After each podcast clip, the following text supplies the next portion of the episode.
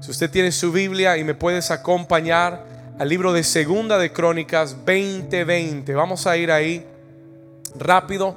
Voy a leer dos textos, just two quick texts that I will read.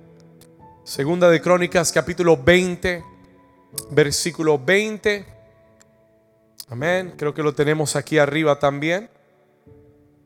Si lo tiene, me da un fuerte amén. Vamos a leer la palabra del Señor. Léalo conmigo y usted me ayuda. Dice la, escritura en el versículo 20, y cuando se levantaron por la mañana, salieron al desierto de Tecoa, y mientras ellos salían, Josafat, estando en pie, dijo, oídme Judá y moradores de Jerusalén, oídme New Season y moradores de Miami, escuchen esto, creed, léalo conmigo, creed en Jehová, dígalo fuerte, creed en Jehová vuestro Dios y estaréis, ¿qué cosa? Y creed a sus que profetas y seréis, ¿qué cosa? ¿Cuántos quieren seguridad y prosperidad este año?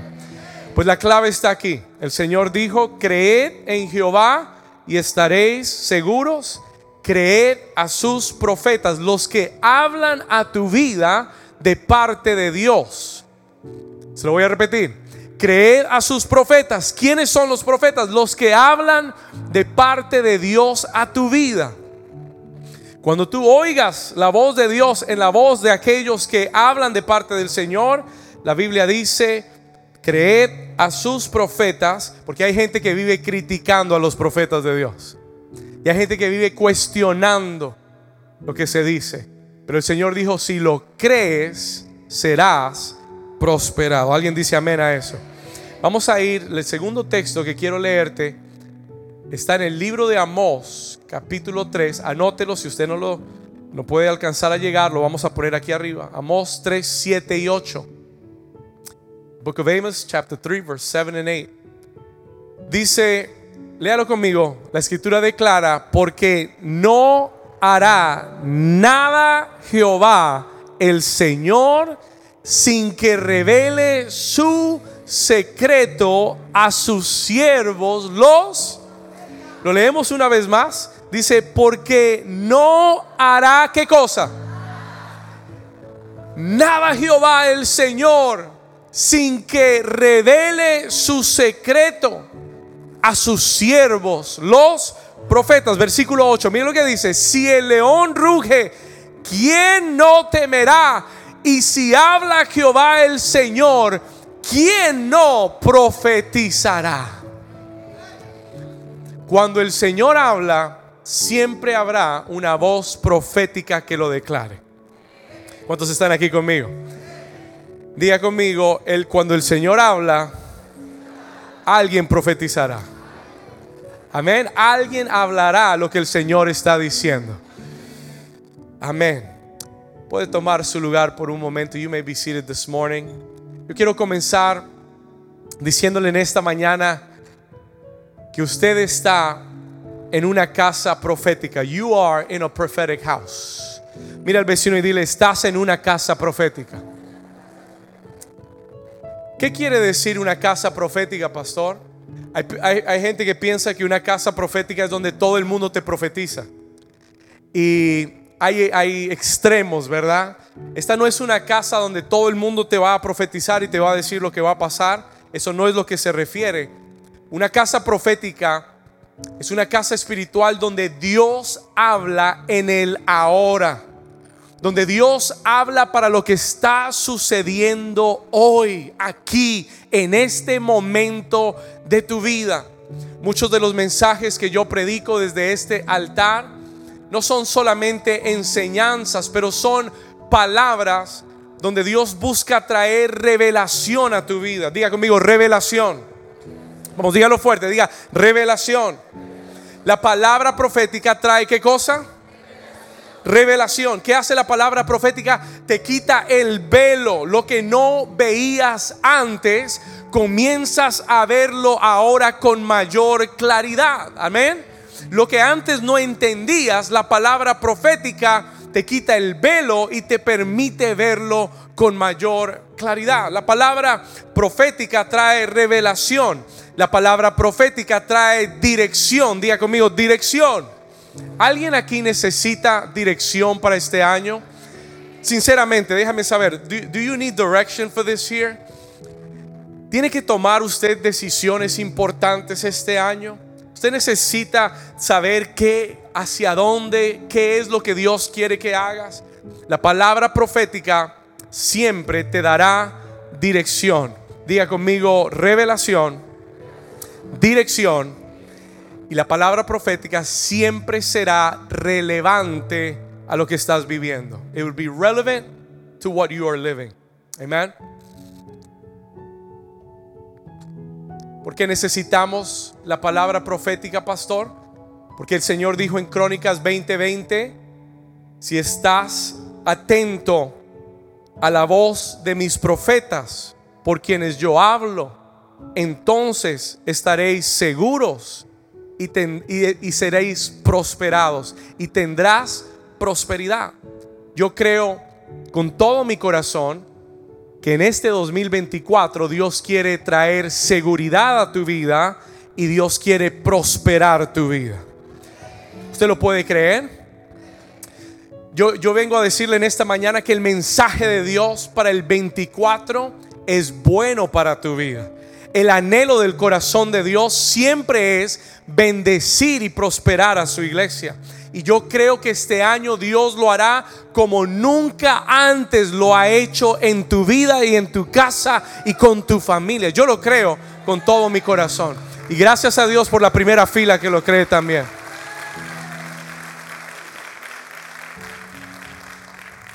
Si estás atento a la palabra profética, Dios ha declarado que te dará seguridad y te prosperará porque eso es lo que su palabra hará en tu vida cuando estés atento a lo que Dios tiene que decir. Ahora, tengo que decirle que mucha gente va a oír este mensaje o mucha gente viene a, viene a la iglesia, viene a las iglesias, se sienta en la casa un domingo, escucha una palabra, pero no la atesora en el corazón, no la vive, no la practica. Y yo quiero advertirte que por estar en New Season o por estar en la iglesia no quiere decir que automáticamente todo lo que Dios ha declarado se va a cumplir en tu vida. It does not mean that. Alguien me dijo un día el hecho de que eh, tú duermas en un garaje no quiere decir que tú eres un carro. No todo lo que vive en un garaje es un carro. Alguien dice amén. Y no todo el que viene a la casa de Dios practica y vive lo que Dios demanda en su casa. Pero si tú te determinas este año en obedecer atentamente la voz de Jehová tu Dios y ponerla por obra, yo te aseguro que todo lo que vas a oír en este día va a sobrevenir a tu vida en el 2024. Si tu corazón está atento a la palabra de Dios. Vamos, denle un aplauso fuerte al Señor.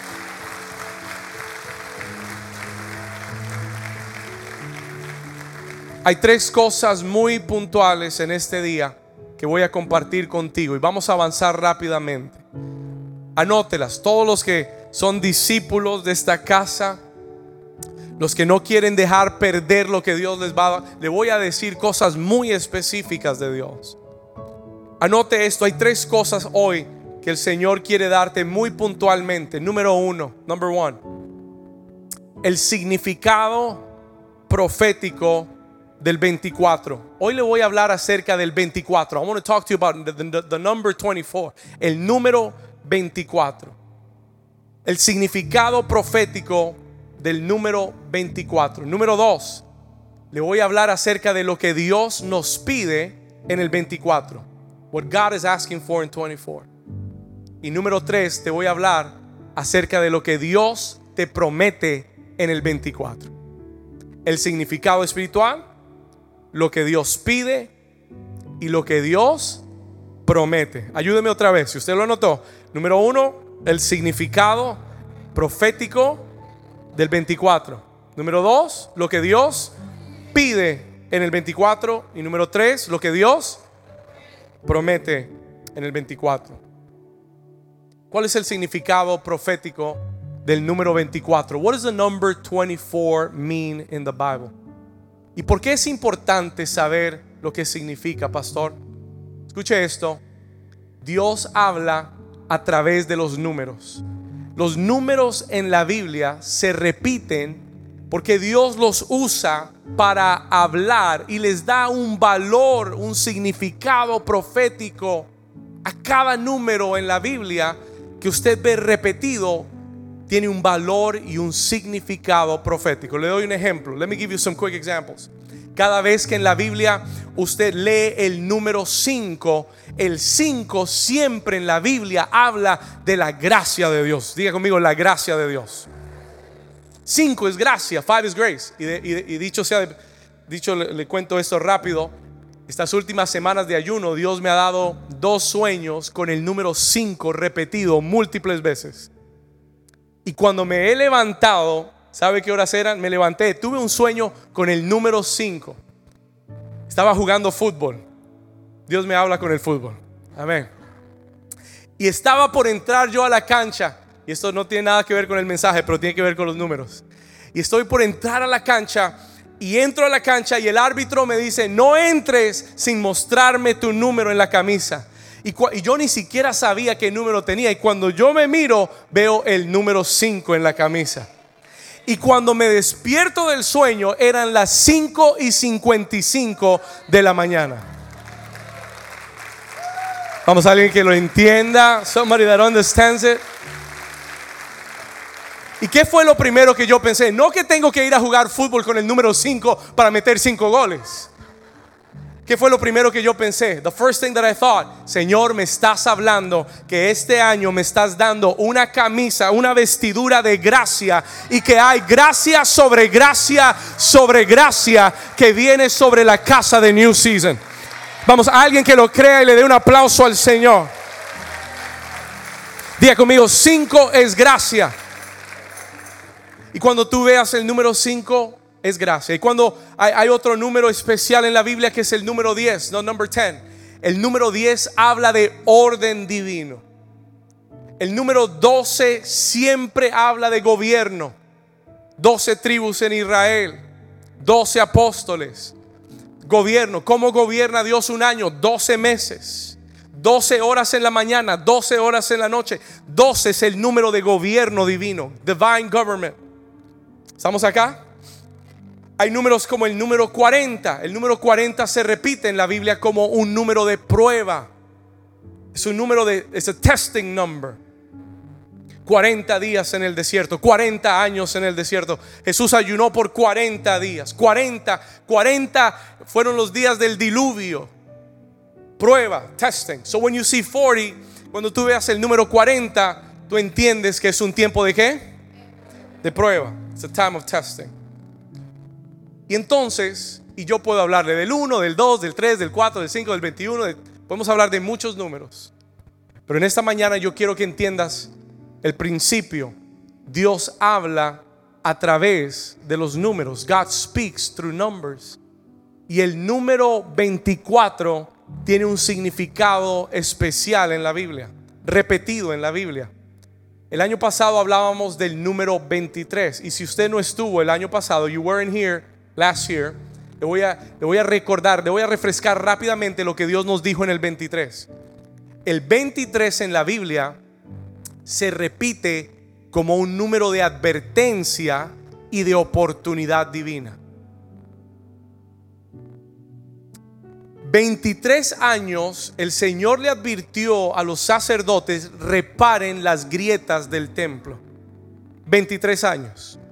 23 años Jeremías le predicó a Israel, arrepiéntanse porque si no, viene Babilonia y los llevará en exilio. 23 años. Y aprendimos el año pasado que el número 23 es un número de advertencia y oportunidad para arreglar lo que Dios ha dicho que arregles. Arreglar las grietas en el templo, en la casa de Dios, en nuestra vida. Y le doy gracias a Dios porque el año pasado yo tomé esa palabra muy en serio. Esta iglesia este liderazgo tomó esa palabra muy en serio y trabajamos por reparar y arreglar muchas grietas en nuestras vidas y en la iglesia que estamos pastoreando. ¿Alguien dice amén a eso? Porque hay que tomar la palabra de Dios en serio. You've got to take that word seriously. El 23 fue oportunidad, advertencia y oportunidad. Pastor, ¿y qué significa entonces el número 24? What does the number 24 mean? En la Biblia, para entender los números, usted tiene que sumarlos, entender que son la suma. El 24 es la suma del 12 más el 12. El 12 es gobierno. Y cuando yo comencé a estudiar el número 24, me di cuenta que 24 eh, no es el gobierno doblemente, pero es el gobierno, escuche esto, más el sacerdocio. El número 24 en la Biblia representa sacerdocio. Number 24 in the Bible represents priesthood. Diga conmigo, sacerdocio. ¿Qué quiere decir esto, pastor? What does that mean? Vamos a, vamos a ver algunos versículos para que usted comience a ver esto. Acompáñeme a Primera de Crónicas 24, dicho sea de paso. Primera de Crónicas 24.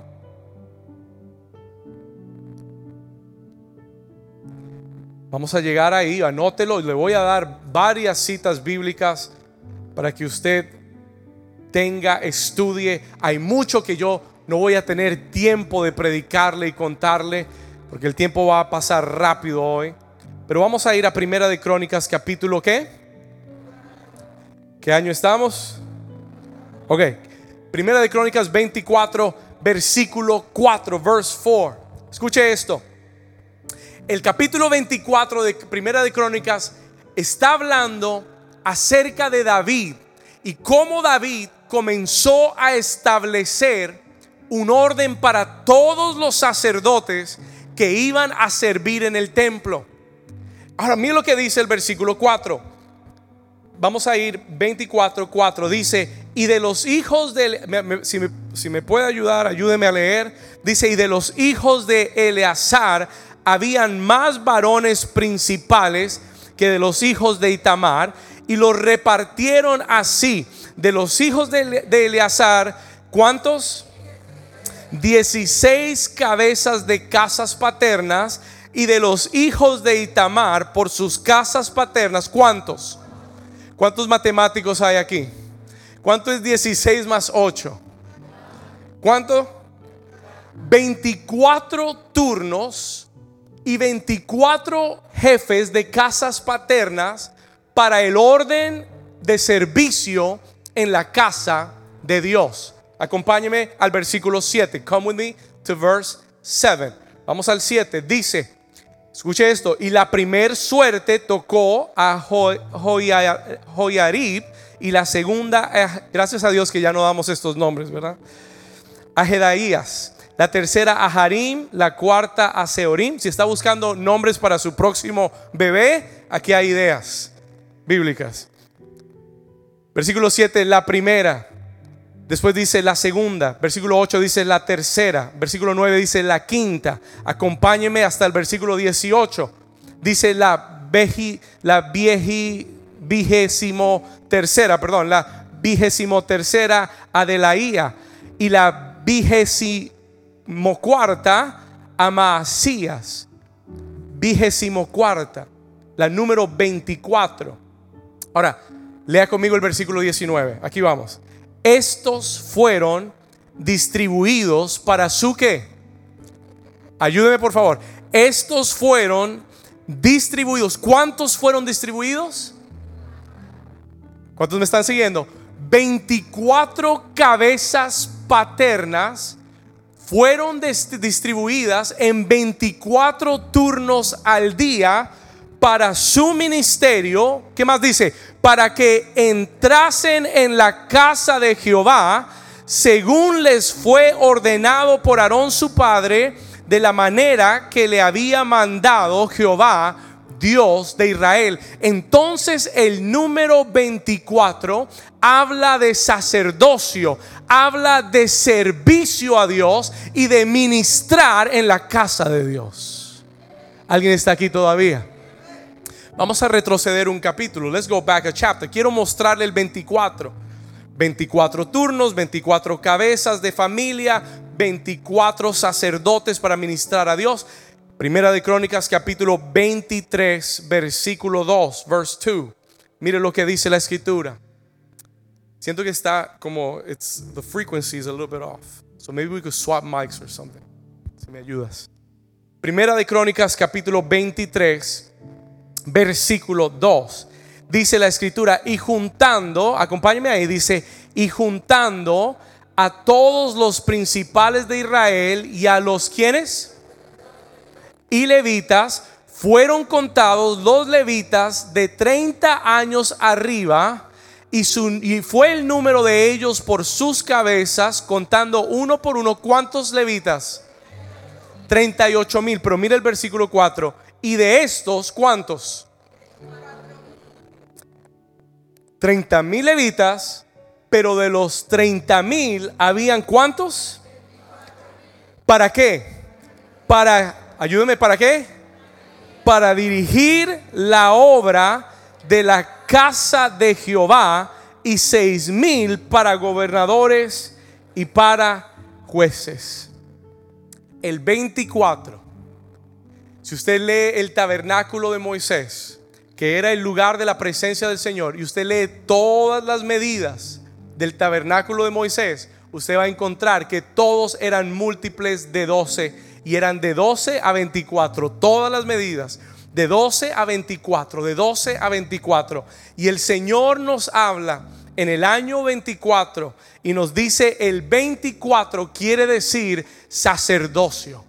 El 24 es el año donde Dios quiere levantar su real sacerdocio dentro de su casa donde Dios quiere levantar hombres y mujeres comprometidos a servirle a Dios en la casa del Señor. Hombres y mujeres que tal vez han debatido, que tal vez han dicho, pastor, yo no sé si Dios me llamó o no me llamó, no sé si lo estoy haciendo bien. En el año 24 Dios está llamando hombres y mujeres para levantarlos en su casa como sacerdotes que ministren a Dios.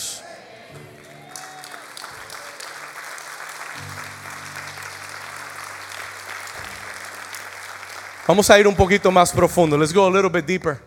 Usted me dice, pastor, pero eso, eso era el Antiguo Testamento.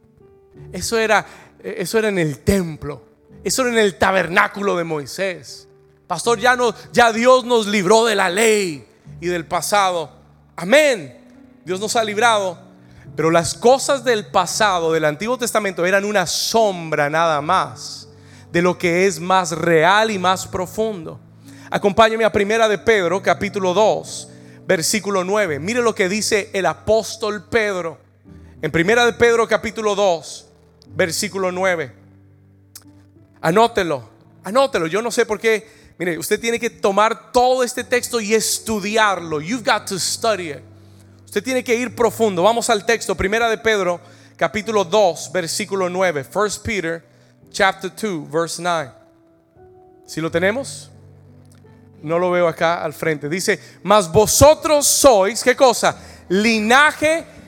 Este es el apóstol Pedro hablándole a la iglesia redimida por el Cordero y le dice, mas vosotros sois linaje escogido, real, ¿qué cosa? Sacerdocio, nación santa, pueblo adquiridos por Dios para que anunciéis las virtudes de aquel que os llamó de las tinieblas a su luz admirable. ¿Alguien dice amén? El apóstol Pedro dice, póngame toda su atención. I want you to lean into what I'm about to tell you. El apóstol Pedro dice, nosotros hemos sido llamados de las tinieblas a la luz admirable como nación santa, como un linaje escogido. En Israel solamente una familia podían ser sacerdotes. En Israel solamente los hijos de Aarón y de Leví podían servir como sacerdotes, pero ahora en Cristo tú y yo somos un linaje escogido como real sacerdocio.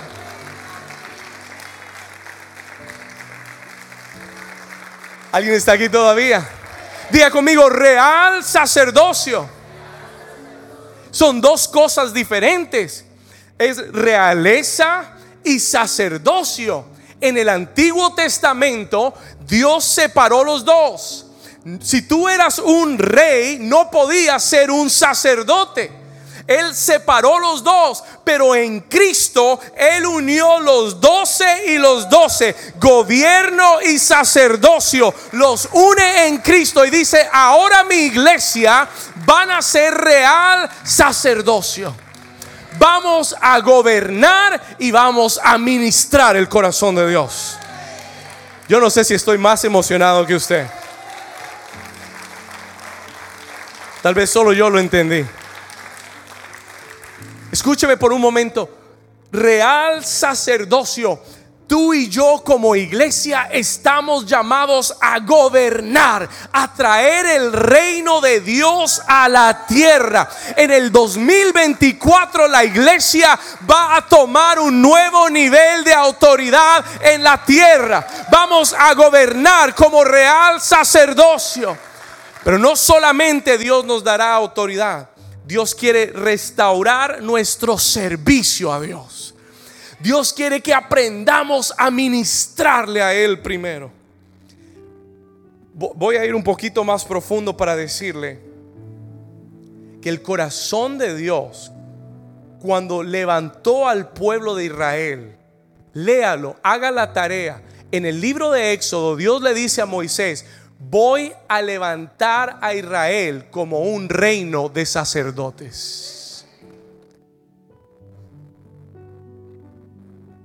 El corazón de Dios con Israel no era levantar una nación poderosa con reyes y ejércitos. El corazón de Dios para Israel era levantar una nación de sacerdotes. Un reino de sacerdotes. ¿Y qué hace un sacerdote, pastor? What, is, what does a priest do? Dos cosas. Anótela si puede. El sacerdote representa al pueblo delante de Dios y el sacerdote representa a Dios delante del pueblo. Se lo voy a repetir. El sacerdote tiene dos funciones importantes.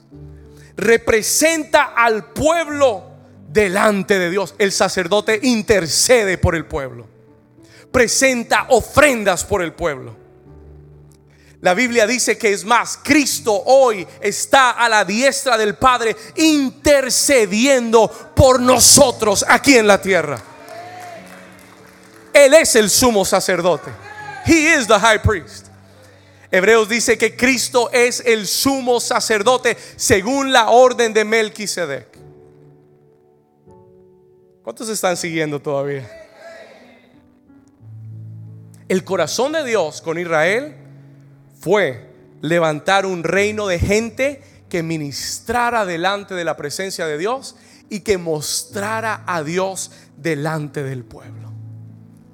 Y cuando Cristo viene, el Señor comienza a revelar su propósito mayor, su propósito más grande y él dice, ahora mi iglesia, escúchalo bien, ahora mi iglesia va a ser, déjame el versículo, 1 de Pedro 2.9, va a ser linaje escogido. ¿Por qué? Porque venimos de la simiente de Cristo.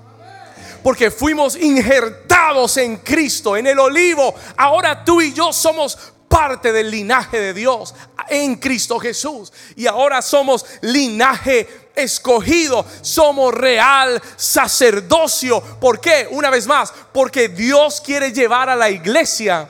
Y voy a, voy a hacer este paréntesis para decirle, la institución más poderosa sobre la faz de la tierra no es el gobierno americano, no es una entidad bancaria, no es Wall Street. La institución más poderosa sobre la faz de la tierra es la iglesia de Jesucristo. Jesús dijo, yo edificaré mi iglesia y las puertas del Hades no prevalecerán. Dígalo conmigo, las puertas del Hades no prevalecerán en contra de ella. ¿Alguien lo cree? ¿Alguien le da un aplauso fuerte al Señor? We are the most powerful entity in the world. Pasa es que la iglesia no lo ha entendido. Pasa es que la iglesia piensa que el ser cristiano es ser arrastrado y pobre. Pasa es que nos hemos hecho la idea de que no tenemos poder ni autoridad. Pero escúcheme bien, la iglesia tiene el poder para traer los cielos a la tierra. La iglesia tiene poder para atar y desatar. Cristo dijo, todo lo que ates en la tierra, yo lo voy a atar en los cielos. Y lo que desates en la tierra, yo lo desato en los cielos. ¿Alguien puede decir amén a eso? Tú tienes, toca al vecino y dile, tú tienes poder y autoridad. Vamos, toca a alguien y dile, tú tienes poder y autoridad. Tú eres la iglesia. You are the church.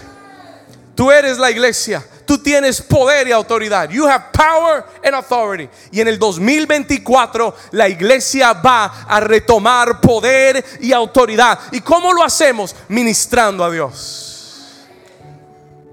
¿Cómo lo hacemos? Ministrando a Dios.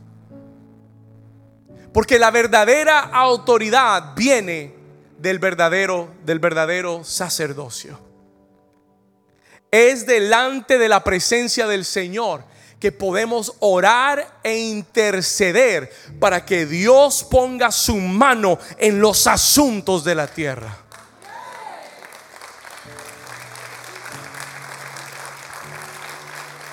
Toca al vecino y dile, esto está bueno, vecino.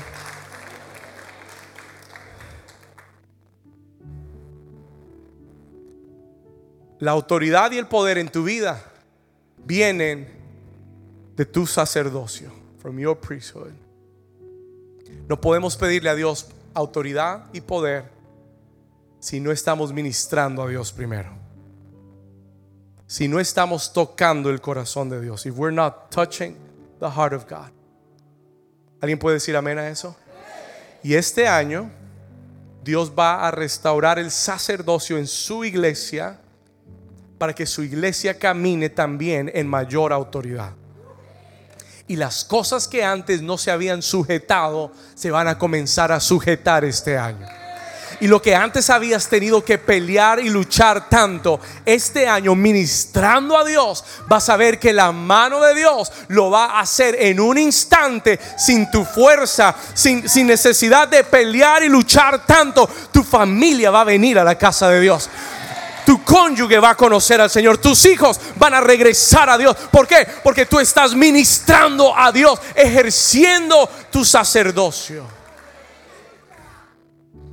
Oh my goodness. Este es el año del sacerdocio. Dios le dijo a Israel, yo quiero que ustedes sean un reino de sacerdotes, pero a la iglesia le dice un reino de reyes y sacerdotes. Escucha esto. No es el único texto en la Biblia que habla del sacerdocio. En Apocalipsis 5 no tenemos tiempo para leerlo. Eh, Juan dice, hay un cántico que se oye en el cielo y, la última parte del cántico dice, nos has hecho reyes y sacerdotes para nuestro Dios y reinaremos sobre la tierra. El mayor llamado es a ser sacerdotes, a ministrar el corazón de Dios. ¿Sabe lo que hacían los sacerdotes en el Antiguo Testamento? Presentaban sacrificios a Dios. Y yo quiero tomar un momento para que tú veas esto, so you can see this. Porque hay gente que me va a decir, pastor, yo recibo la palabra y voy a ser un sacerdote, pero ¿cuál es mi responsabilidad? ¿Qué es lo que Dios quiere de mí? What is it that God wants from me? Escuche esto, en el Antiguo Testamento los sacerdotes estaban 24 horas al día. Y tal vez por eso es que el 24 está asociado al sacerdocio, porque es algo continuo que no para. 24 horas al día en el templo presentando ofrendas a Dios, sacrificios a Dios. Hoy tú y yo somos responsables. Escúchame con atención, New Season. Hoy tú y yo somos responsables por presentar a Dios sacrificios espirituales. Miren lo que dice Primera de Pedro, el mismo capítulo donde estábamos, pero el versículo 5. Léalo conmigo con atención. Mira lo que dice. Read it with me. What does it say? ¿Qué dice? Vosotros también, ¿como qué? Como piedras vivas, sed edificados como casa espiritual. ¿Y qué cosa? Ayúdeme, ¿cómo qué? Míreme un momento, míreme un momento. Listen to me. Este es el Nuevo Testamento, este es el apóstol Pedro. Ustedes también, ya no hay un templo, pero ahora ustedes son piedras vivas. Ya no hay sacerdotes, pero ahora ustedes son sacerdotes. Y dice, para ofrecer, ¿qué cosa? Sacrificios que espirituales aceptables a Dios por medio de Jesucristo. La iglesia está llamada a presentar sacrificios espirituales. Ya no presentamos animales ni becerros, ya no presentamos, no quemamos esas ofrendas, pero Dios dice para que ofrezcamos sacrificios espirituales. Y usted me pregunta, pastor, ¿cuáles son sacrificios espirituales? ¿Qué es lo que Dios está buscando que yo ofrezca este año sacrificialmente? Te voy a dar una lista. I'm going to give you a list. Y no tengo tiempo de ir versículo por versículo pero créeme que yo hice la tarea y esta es una lista de sacrificios espirituales. Número uno, anótelo. First, write this down. Dios quiere que este año tú restaures tu sacerdocio trayendo oración continua delante de la presencia de Dios. Apocalipsis dice que nuestras oraciones son como incienso en la presencia de Dios que las oraciones de los santos llenan la copa de Dios como incienso. Uno de los sacrificios espirituales que tú tienes que restaurar en tu vida este año es tu vida de oración. Tiene que haber continua oración delante de la presencia de Dios. Y no solamente oración por ti mismo y por tus necesidades. Porque somos expertos pidiendo. Diga conmigo, ay, ay, ay. Y Dios, y Dios te dice, pídeme, y eso está bien. God will say, ask me, and that's fine. Pero el Señor te dice, intercede por otros. Levanta oración por tu nación. Este año es uno de los años más, va a ser uno de los años más trascendentes en la historia de Estados Unidos de América. Y hay gente que está esperando hasta noviembre para comenzar a orar por lo que va a suceder. Iglesia, es hora que comencemos a interceder desde ahora y pedirle al Señor que Él ponga y quite reyes y que establezca gente justa en el gobierno. Vamos, darle un aplauso fuerte al Señor. No podemos quejarnos mañana de la economía y no podemos quejarnos mañana de las leyes si nosotros no intercedemos ahora y hacemos que la mano de Dios se mueva a favor de esta nación. Intercesión continua, oración continua. Es incienso en la presencia de Dios. Número dos, anote esto, alabanza. El libro de Hebreos habla del sacrificio de alabanza. ¿Alguien ha oído hablar del sacrificio de alabanza? Solo dos. Nadie ha oído hablar del sacrificio de alabanza, sacrifice of praise. sacrificio de alabanza. Yo no sé si usted ha tenido uno de esos días donde usted quiere enterrarse debajo de la cama, donde usted no quiere salir porque todo le está saliendo mal, pero esos días el Señor dice, toma tu sacerdocio y trae delante de mí un sacrificio de alabanza. En el día que tu carne menos quiere adorar y cantar, es el día donde tú tienes que traer sacrificio de alabanza delante del Señor. Vamos a darle un aplauso fuerte al Señor si usted lo entiende. Diga conmigo sacrificio de alabanza. Este año como sacerdotes de Dios, no vamos a simplemente adorar los domingos aquí en la casa de Dios. Voy a adorarlo el lunes cuando tenga que levantarme para ir al trabajo donde me está esperando ese jefe que tanto amo y bendigo todos los días. Voy a ir en mi carro alabando al Señor en vez de quejarme y, en vez de estar murmurando y hablando mal de lo que está sucediendo en mi vida. Diga conmigo, sacrificio de alabanza. Cuando tú hagas eso, tu vida espiritual va a tener nuevo nivel de autoridad y Dios va a cambiar las circunstancias que están pasando en tu trabajo. Créelo, créelo, créelo. Alabanza. El ayuno es un sacrificio espiritual. Fasting is a sacrifice, is a spiritual sacrifice. El ayuno rompe cadenas. El, ayuno quita ligaduras de nuestra vida. El ayuno nos humilla delante de Dios. El ayuno abre los cielos para que Dios nos hable. Tenemos que traer sacrificio de ayuno. Nuestros diezmos y ofrendas son sacrificios delante del Señor. El Señor dijo en Malaquías 3, trae todos los diezmos al alfolí y haya alimento en mi casa. Probadme ahora en esto, dice Jehová de los ejércitos, si no os abriré las ventanas de los cielos y derramaré sobre vosotros bendición hasta que sobreabunde.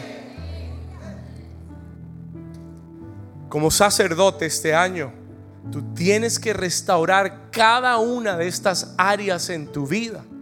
Y si no lo has venido haciendo, Dios te dice, restaura tu servicio a mí este año en tu alabanza, en tu oración continua, en tu ayuno, en tus diezmos y en tus ofrendas, en tu consagración a Dios, en tu compromiso, en tu caminar, en tu conducta.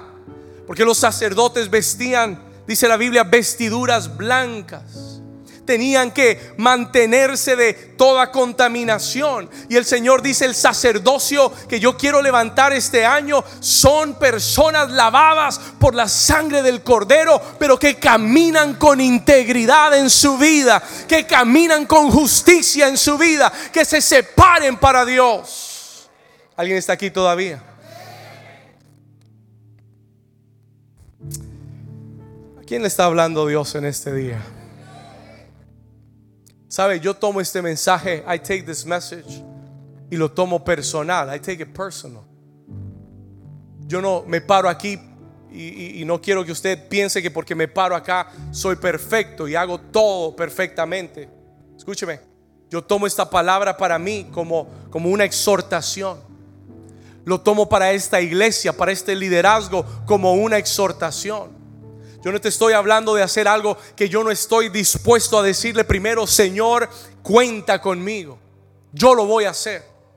Y si hay áreas en mi vida donde he fallado en mi sacerdocio, si hay áreas de mi vida donde no te he ofrecido lo que tú has pedido, Señor, hoy me arrepiento. Te pido perdón. No quiero que este año sea igual a los años anteriores. ¿Alguien dice amén a eso?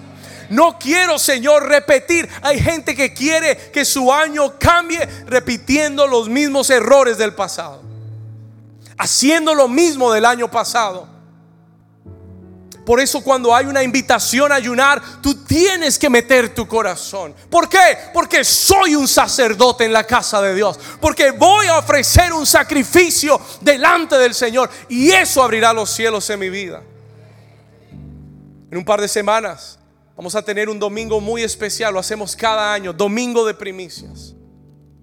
Y que tú traigas esa ofrenda especial delante del Señor. Y que tú le digas, Señor, aquí está el sacrificio.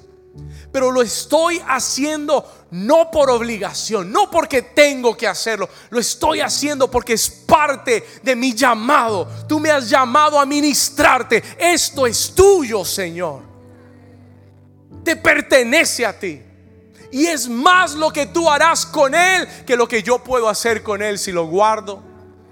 El, enemigo se lo llevará en un soplo. Pero si te lo entrego a ti, yo sé que tú me bendecirás. Yo sé que Señor, tu bendición estará con mis hijos, con mi familia, en mi casa. Y tú multiplicarás lo que yo entrego en tus manos.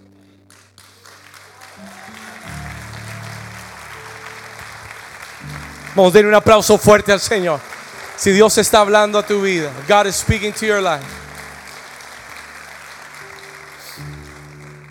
El Señor me dijo en el año 24 es el año donde Dios quiere que tú le sirvas. Es el año donde Dios quiere que tú le ministres a Él, that you minister to Him. Y no solamente en la iglesia, pero fuera de la iglesia, en tu casa diariamente. Anoche, ayer escribía mis notas, I was writing my notes. Y el Señor me dijo, dile esto a la iglesia. Si alguien había dejado de servir, si alguien no se había comprometido a servir, el Señor te dice, regresa. Porque este es el año, escúcheme, si había un año para servir a Dios, es el 2024. Porque a los que Dios agarre en el 24 sirviéndole, van a ver las promesas de Dios que Él ha declarado sobre tu vida en el 24. Ahora le voy a contar las promesas. I'm going to share the promises. Esto es lo que Dios está pidiendo. This is what God is asking. Hay muchos aquí que han, han pasado años debatiendo con Dios, peleando. Si sirvo, si no sirvo, si hago, si no hago, si doy un paso, se comprometen y se echan para atrás. Dios te dice, no debatas más. Si vas a servir a Dios, sirve a Dios y hazlo con todo tu corazón. Este es el año de ministrar al Señor. Diga conmigo, este es el año de ministrar al Señor. Y el Señor me dijo, dile a la iglesia que aquellos que se comprometan en servir a Dios, viene una promesa de Dios para tu vida. Aquellos que se comprometan en servir a Dios, entonces verás tú y tu casa, todos van a servir a Dios. Los que hacen falta de tu casa, en el 24 Dios los trae para que sirvan a Dios como tú sirves a Dios. ¿Alguien recibe esa palabra? No sé si hay alguien que tú has estado orando por años la promesa dice, dice, yo y mi casa. Josué declaró, yo y mi casa serviremos. Pero si yo no sirvo, ¿cómo le voy a pedir al Señor que mi casa le sirva? ¿Alguien está aquí todavía? Toca al vecino y dile, es hora de servir. Dile, vamos a servir en el 24.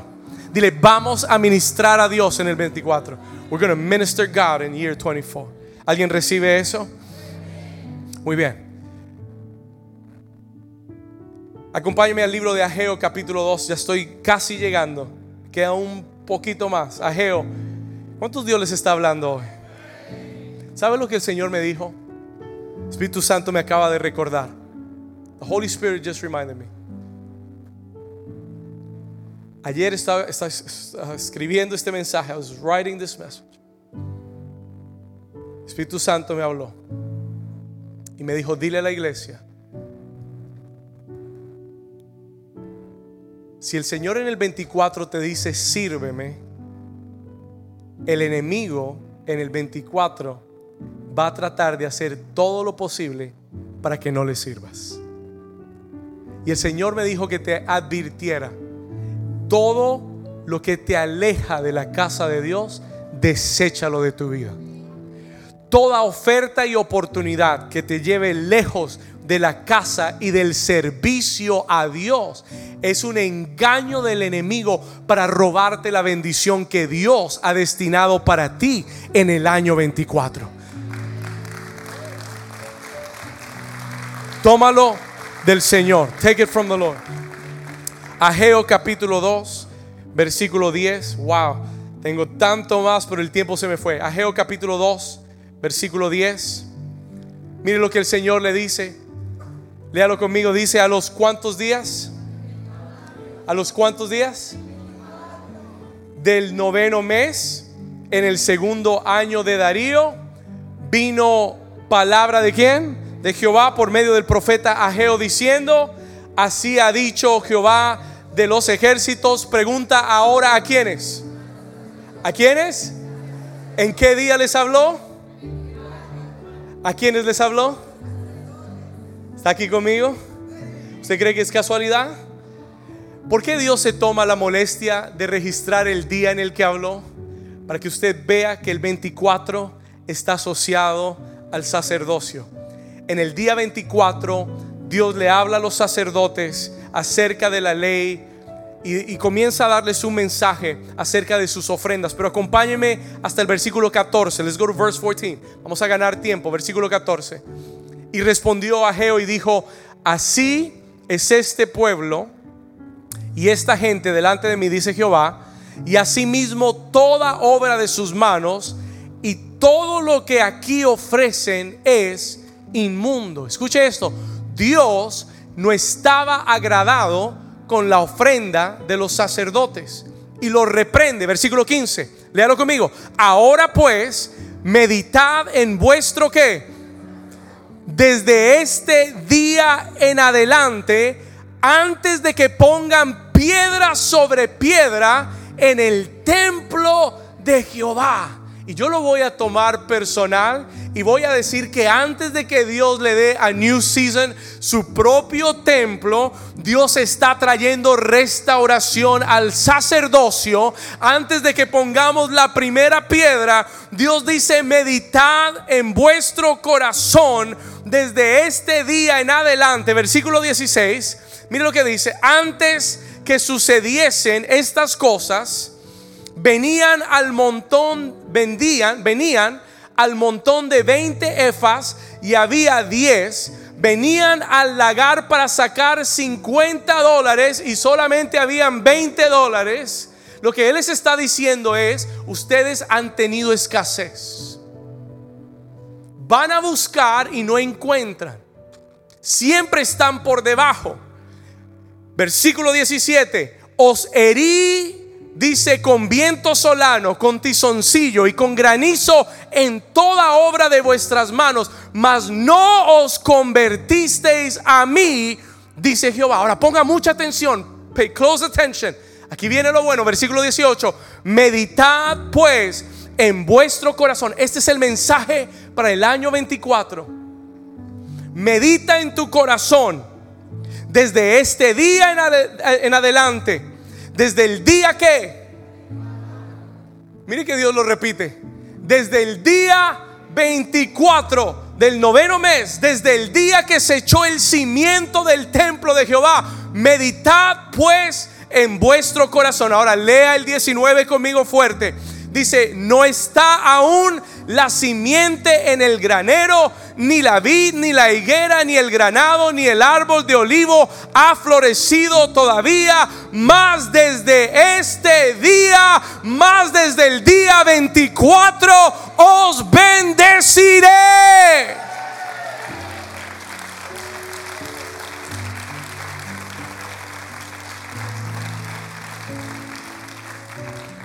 Yo quiero que escuches la voz del Señor por un momento.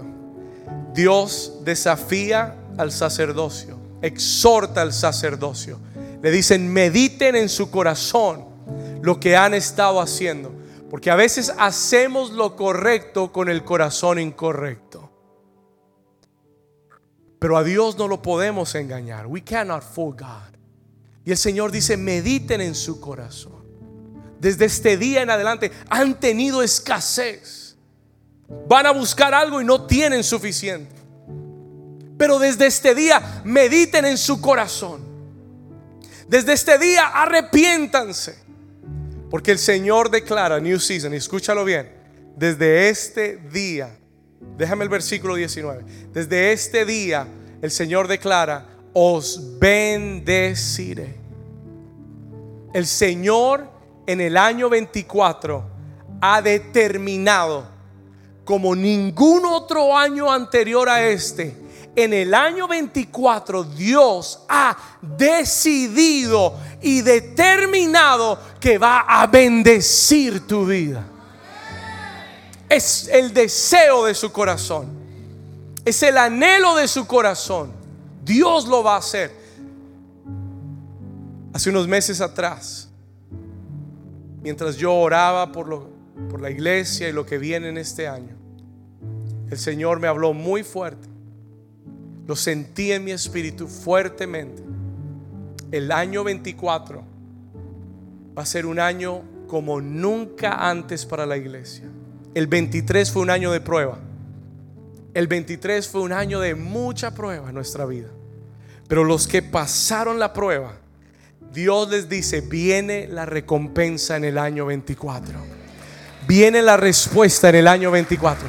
Viene la puerta abierta en el año 24. Vamos, si usted lo cree, denle un aplauso de fe al Señor. Viene lo que le has pedido al Señor en el año 24. Os bendeciré, dice el Señor. I will bless you. I will bless you. Toca a tu vecino y dile, el Señor ha decidido bendecirte este año. Pero ¿a quiénes va a bendecir al Señor? A los que estén ejerciendo su sacerdocio, ministrando al Señor. Ellos van a tomar autoridad. Ellos van a ver la bendición del Señor. El Señor será tu porción en el año 24. ¿Cuántos Dios les está hablando en este día? Quiero terminar con un texto. Y créame que esto va a ir para una segunda parte porque me quedé corto. Se me fue todo el tiempo acá. Pero hay un texto en el libro de Daniel capítulo 9. Daniel chapter 9. Perdón, Daniel capítulo 10. Es más, ¿qué tal si nos ponemos de pie todos? A stand to our feet. Y usted me acompaña en esta lectura. Daniel capítulo 10. Daniel chapter 10. Vamos a sellar esta palabra en Daniel capítulo 10. Vamos a ir al versículo 2 Escuche esto. Dice la escritura, en aquellos días yo, Daniel, estuve, ¿qué cosa? Afligido por espacio de tres semanas. Afligido quiere decir que Daniel estaba ayunando por tres semanas, por 21 días. Versículo 3, no comí manjar delicado, ni entró en mi boca carne, ni vino ni me ungí con ungüento hasta que se cumplieron las tres semanas. Versículo 4, léalo fuerte, ¿qué dice? ¿En el día qué? Escúcheme, en el día después de haber ayunado por 21 días, en el día 24. ¿Y por qué Dios se toma la molestia? ¿Qué me da a mí si es el primero, el segundo, el tercero? A mí no me da. Pero el Señor lo registra para que tú veas todos los 24 y tú comiences a sumarlos y entiendas que en el día 24, así como en el año 2024, vendrá la respuesta del Señor a tu vida. En el año 24, en el día 24, Daniel abrió sus ojos, escuche esto, versículo 5, y alcé mis ojos y miré, dice, y he aquí, un varón vestido de lino y ceñido sus lomos de oro de Ufaz. ¿Sabe quién se le presentó a Daniel en el día 24? El mismo Señor Jesucristo. El mismo Señor Jesucristo traerá respuestas a tu vida este año. Escúchalo bien. Listen. Vamos a, vamos a brincar, vamos a saltar hasta el versículo 18. Let's go to verse 18. No tenemos tiempo de leer. Pero el versículo 18, perdón, vamos, vamos anterior, vamos al versículo 11. Verse 11. Y me dijo Daniel, esto es lo que el Señor te dice hoy. Daniel, muy amado, está atento a las palabras que te hablaré y ponte en pie, porque a ti he sido enviado ahora, el día 24. Y mientras hablaba esto conmigo me puse en pie temblando. Y entonces me dijo, Daniel, no temas, porque desde el primer día que dispusiste tu corazón a entender y a humillarte en la presencia de tu Dios, fueron oídas tus palabras. Y a causa de tus palabras yo he... ¿Sabe lo que estaba haciendo Daniel? Estaba ofreciendo sacrificios espirituales. Daniel estaba intercediendo, Daniel estaba ayunando, Daniel estaba buscando a Dios. Y por esa actitud, dice la escritura, yo he sido enviado a ti. Versículo 13, léalo conmigo. Mas el príncipe del reino de Persia se me opuso durante 21 días. Pero he aquí Miguel, uno de los príncipes principales, vino para ayudarme. Y he aquí quedé con los reyes de Persia. Y he venido para hacerte saber lo que ha de venir a tu pueblo en los posteros días, porque la visión es para estos días. Y la iglesia del Señor dice, y la iglesia del Señor dice, dale un aplauso fuerte al Señor en esta mañana. Dale un aplauso fuerte al Señor en esta mañana. Vamos a darle un aplauso fuerte al Señor que diga, Padre, yo estoy listo he oído tu palabra hoy. Tú me estás llamando a servirte. Tú me estás llamando a ministrar en tu presencia. Tú me estás llamando, Señor, como real sacerdocio. Diga conmigo, levanta tu mano conmigo y dile, en el año 24, Dios levanta esta casa de reyes y sacerdotes. Diga conmigo, en el año 24, yo me comprometo con Dios a servirle a ministrarle. No hay tiempo para estar indeciso. Diga conmigo, hoy me decido. Yo y mi casa serviremos a Jehová. Dígalo de nuevo. Yo y mi casa serviremos a Jehová y traeremos su presencia a esta tierra. Dile conmigo, Señor, venga tu reino. Hágase tu voluntad en la tierra, así en el cielo. Dile, Señor, establece tu presencia en New Season. Establece tu presencia en la ciudad de Hollywood. Establece tu presencia en cada uno de nuestros hogares. Vamos, haz un compromiso con Dios. Vamos, haz un pacto con Dios hoy y dile, Señor, entra en mi casa, entra en mi casa, el arca de tu presencia, entra en mi familia. Señor, yo voy a ofrecer sacrificios espirituales delante de ti. Voy a ofrecer alabanza. Voy a ofrecer adoración. Voy a ofrecer ayuno. Voy a ofrecer ofrendas. Vamos, díselo. Díselo. Come on, church. Ora conmigo. Ora conmigo. Dile, Padre, hoy me levanto como sacerdote. Me levanto como sacerdote en tu casa. Hoy me levanto, Señor, como un sacerdote en tu casa para ministrar tu nombre. En el nombre de Jesús.